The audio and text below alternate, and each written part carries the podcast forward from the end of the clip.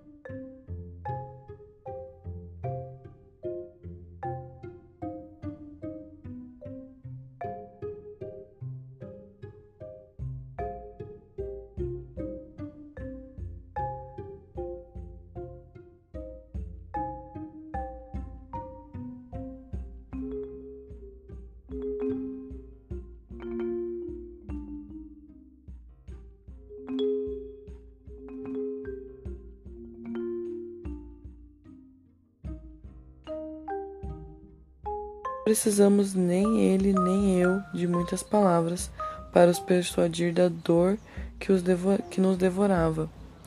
Os dois montes de cinza que haviam sido reduzidos o gênio e a princesa lhes fizeram compreender imediatamente o que sucedera. Como o sultão mal tinha forças para se colocar de pé, foi obrigado a apoiar-se nos eunucos para poder voltar aos seus aposentos. Quando a notícia do trágico evento se espalhou pelo palácio e pela cidade, todos choraram a desventura da princesa e se associaram à dor do sultão. Quando sete dias celebraram-se todas as cerimônias do maior luto, lançaram ao vento as cinzas do gênio, recolheram-as da princesa num vaso precioso para serem conservadas, e o vaso foi depositado num soberbo mausoléu construído no mesmo lugar em que tinham sido recolhidas as cinzas. O pesar do sultão pela morte da filha causou-lhe uma doença que o obrigou a ficar na cama por um mês. Não havia ainda recobrado a saúde quando mandou me chamar. Príncipe, disse-me, ouvi a ordem que vos dar, dar-vos. Correrá perigo a vossa vida se não a executardes. Assegurei-lhe que obedeceria. Após o que, retornando a palavra, continuou: Sempre vivi numa felicidade perfeita e nunca acidente nenhum a turvou. A vossa chegada fez com que desvanecesse a aventura que eu desfrutava.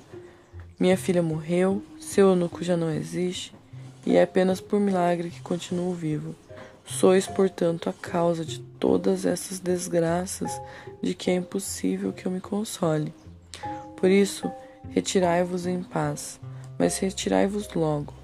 Eu morreria se permanecesse pois estou convencido que a vossa presença é desditosa. É só o que eu queria dizer-vos. Parti e cuidar de nunca mais voltar aos meus estados. Nenhuma consideração me impediria de fazer com que vos arrependesses. Eu quis falar, mas ele me calou a boca com palavras de cólera e fui obrigado a afastar-me do seu palácio. Repelido, expulso, abandonado por todos, não sabendo o que seria de mim, Antes de sair da cidade, tomei banho, rapei a barba e as sobrancelhas e tomei o hábito de calanda. Pus-me a caminho, chorando menos a minha miséria do que as belas princesas cuja morte eu havia causado. Atravessei vários países sem me dar a conhecer. Finalmente resolvi vir a Bagdá, na esperança de conseguir ser apresentado ao comendador dos crentes e provocar sua compaixão com a minha estranha história. Cheguei hoje e a primeira pessoa que se me deparou foi o Calander, nosso irmão, que falou antes de mim. Sabeis o resto, senhora, e porque tenho a honra de me encontrar sobre o vosso teto.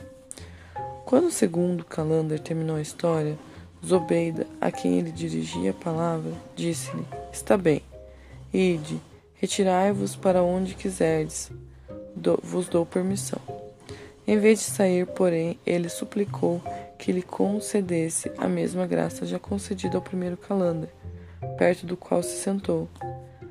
Mas, senhor, disse Sherazade, ao terminar essas palavras, já é dia e não posso prosseguir. Ouso assegurar-vos, por mais interessante que tenha sido a história do segundo Calander, a do terceiro não é menos bela. Consultai-vos e vede se tendes paciência para ouvir. O sultão, curioso para saber se a terceira história era tão maravilhosa quanto a primeira, levantou-se, resolvido a prolongar ainda a vida de Sherazade. Embora o adiantamento concedido já tivesse terminado havia alguns dias.